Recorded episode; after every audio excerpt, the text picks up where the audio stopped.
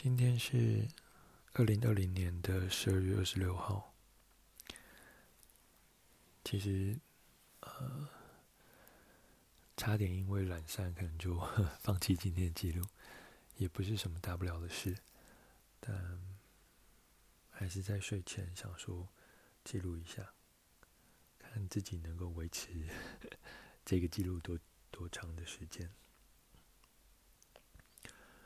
呃，今天来到情绪比较低落的一个周期，最近这几个礼拜比较对情绪就没有特别原因的起起伏伏，所以早上虽然醒来了，但真正开始活动的时间是下午的两点左右，蛮可惜的，那个早上就。默默的就荒废了。呃，起来之后，我把这两天看的那本书《纸牌的秘密》看完了，那是蛮有趣的一个小小故事。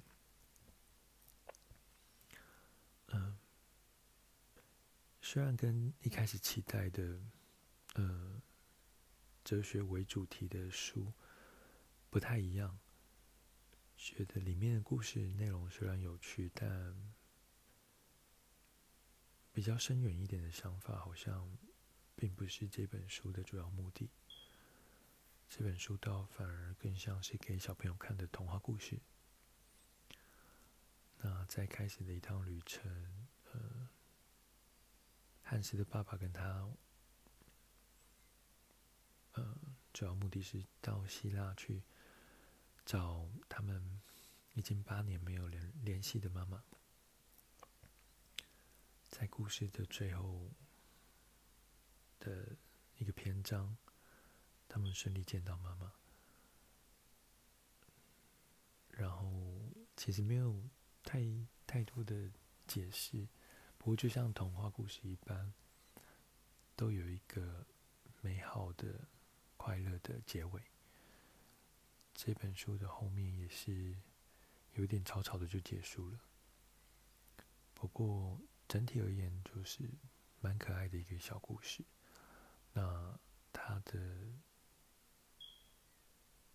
呃，我想他他的主轴大部分是围绕着是，我想是苏格拉底吧，里面的小丑啊，就像苏格拉底一样。那用小孩的观点来看这件事情也蛮巧妙的。苏格拉底，毕竟他有名的就是，呃，他比较有名的故事就是他一个人在大街上到处问着不同的人各式各样的问题：我们是谁？我们从哪里来？我们要到哪里去？这样对世界充满好奇心的态度，很像我们很小的时候，很像一个小朋友的。在学习认识这个世界的态度。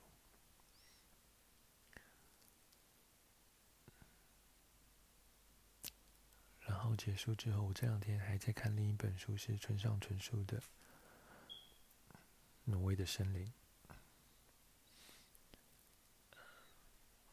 比起《纸牌的秘密》，《挪威的森林》就更更像希腊。那个时代所提倡的悲剧一样，总觉得发生在主角渡边身上的许多事情，都有这么一点的无可奈何。当然，故事最开始是他，呃，好朋友的自杀，在十七岁。的时候，哦不，不是自杀，好像是车祸。他好朋友突然之间的离去，那他所喜爱的女孩是他好朋友的女朋友，那感情很好，也很互相都很重视对方。不过，直子这个女孩子叫直子，她因为种种原因不得不在疗养院里面生活。过着与世隔绝的生活，在后来遇到的和永哲在一起的林梅林梅姐，也因为与永哲，因为因为永永哲这种特殊的个性，让他在爱爱情之中受到很大挫折。那书里面提到，在几年之后，他也失去了。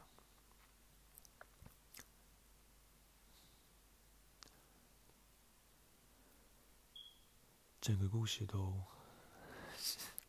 很难让人家快乐起来，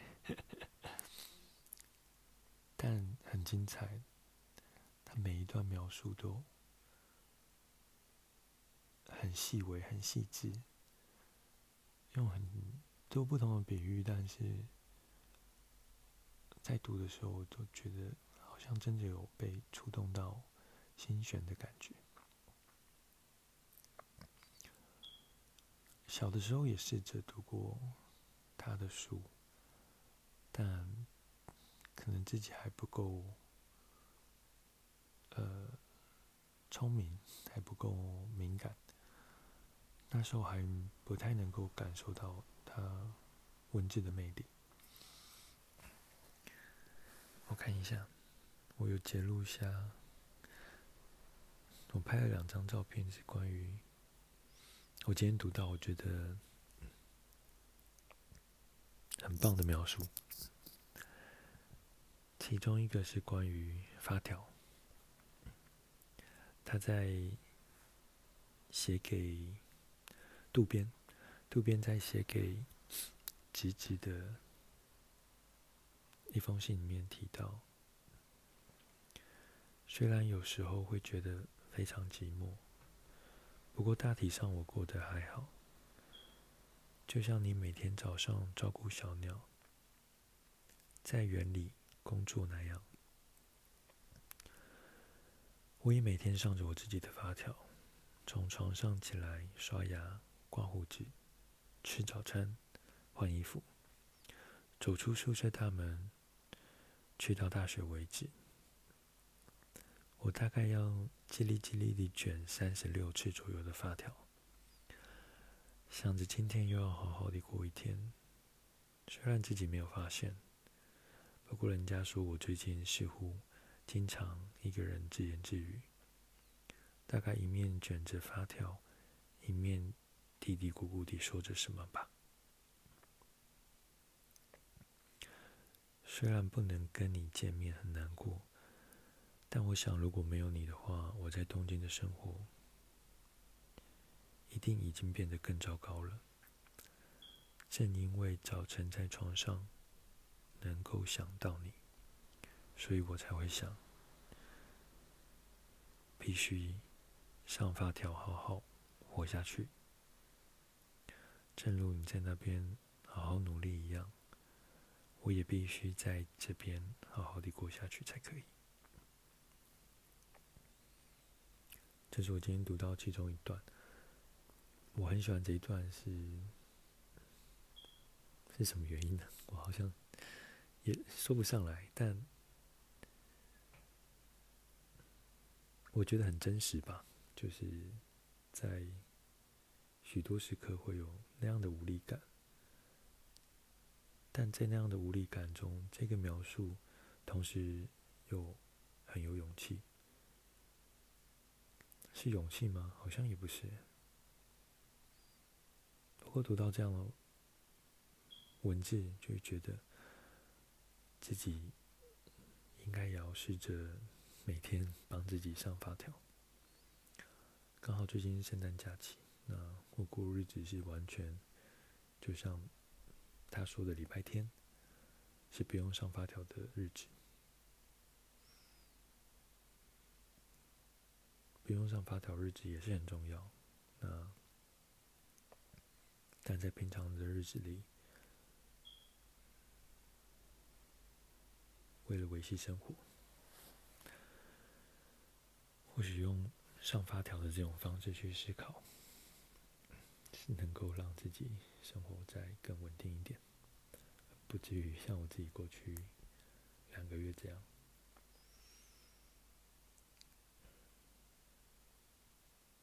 另一段描述是，嗯，跟故事的主要剧情也没有很大关系，但是我很喜欢他这样描述一个画面、一个片段，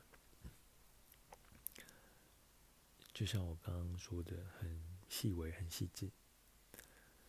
这个小片段是这样，他说：“星期天早晨，我和平常一样，面对书桌给。”直直写信，用大杯子喝着咖啡，一面听着迈尔斯·戴维斯的老唱片，一面写长信。窗外下着淅淅的雨，寝室里像水族馆般冷冷的。刚从衣箱里拿出来的厚毛衣，还残留着防虫剂的气味。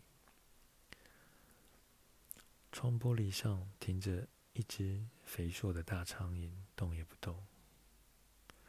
国旗因为没有风的关系，就像古罗马元老院议员的袈裟型托家袍，脱袈袍下摆设般皱皱地缠绕在旗杆上，动也不动。一直不知道。一只不知道从什么地方跑进中庭来、表情胆怯的茶色瘦狗，正在花坛的各个角落闻来闻去。狗到底为什么非要在下雨天到处闻着花香不可呢？我完全搞不懂。这样的一段描述啊，它不仅仅是只有画面感，它还有。味觉，然后中间又穿插这个他这个角色渡边的不同思维。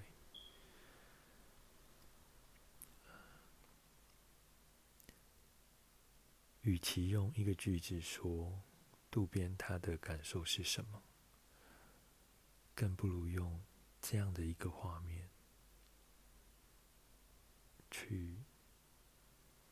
说明渡边的心态，心态吗？心思、情绪，我觉得好很棒。之前啊，其实很很少认真的去阅读了。然后我今天读到这样的这样的句子的时候，这样的段落的时候，好像慢慢的，好像突然开始理解哦，文学这一件事情。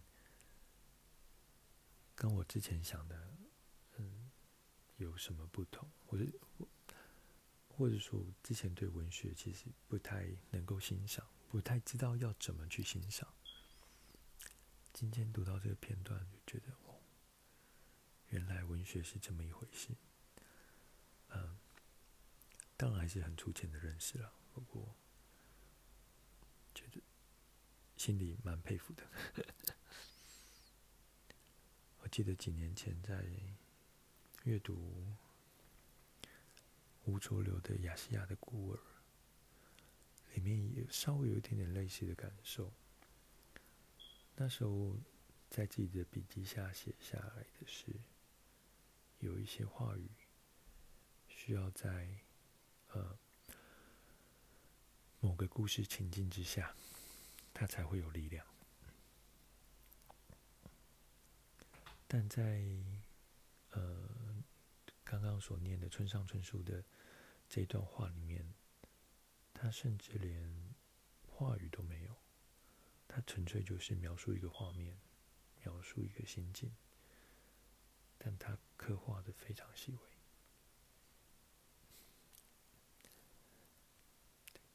今天阅读的小小心得，我想想今天还做了什么事。呃，因为情绪不是这么 OK 的状态下，今天稍微有点依赖酒精，叽叽喳喳的喝了奇奇怪怪的东西，喝了两个啤酒，然后呃，用前两天烤肉剩下的柠檬汁舀上一匙蜂蜜，呃，再加两个瓶盖的 bourbon，加一点水和两个冰块，自己做了一个调酒。不过这样自己东喝西喝，喝的晚上稍微有点头痛。然后今天是稍微有点像行尸走肉了。所以跟室友并没有太多对话。我两点多开始行动之后，也是一个人默默拿着书，然后到客厅坐下来。那，室友的跟我的个性，我觉得还蛮像的，也是一个蛮安静的人。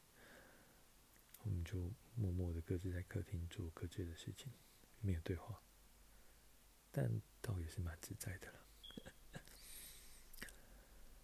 后来晚上的时间，嗯、啊，因为我们二十四是考考机嘛，考全机，二十五号去溜滑板，我们有带着一个小的摄影机，有录了一些片段，所以在晚上的时候就一起看了一下一些片段，还蛮有意思的。有一段是在呃，还一起看了一个片段，是几个礼拜前我们一起去。Borough Market 的一家小餐酒馆，里面吃生蚝啊，喝 Guinness。里面有一段，我们录了一一一段对话，就那时候对话主题是电影吧，聊得蛮开心的。不过看着画面，自己在说一些。聊天的内容，看着看着自己是害羞、尴尬、不自在，我也不晓得。但但是是很好的记录了，可以花一点时间整理一下。是室友也是很喜欢阅读啊，他而且他很喜欢看电影。那时候聊了一些。电影相关的主题，那也是我想要多了解的是，比如说他那时候提到王家卫的电影，我就跟他提到，其实我到目前我还不太晓得怎么去欣赏呃艺术电影，在艺术电影中常常会有这样的片段，是一个长镜头，啊，可能配一些音乐，但。没有对话，要去欣赏那样的东西，似乎还是要需要透过一些训练吧。最后再看看，我想一下，今天还做了什么？就是在读《挪威森林》里面，另一个应该也是女主角吧，叫绿。他有提到梅子饭团的事，那晚上 想着想着，不知道做什么，我就当晚餐，我就自己去做了一个饭团。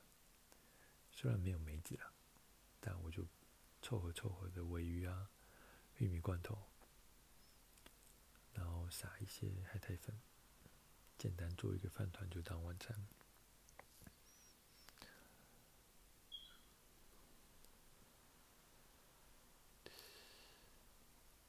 大概就这样吧。好了晚安。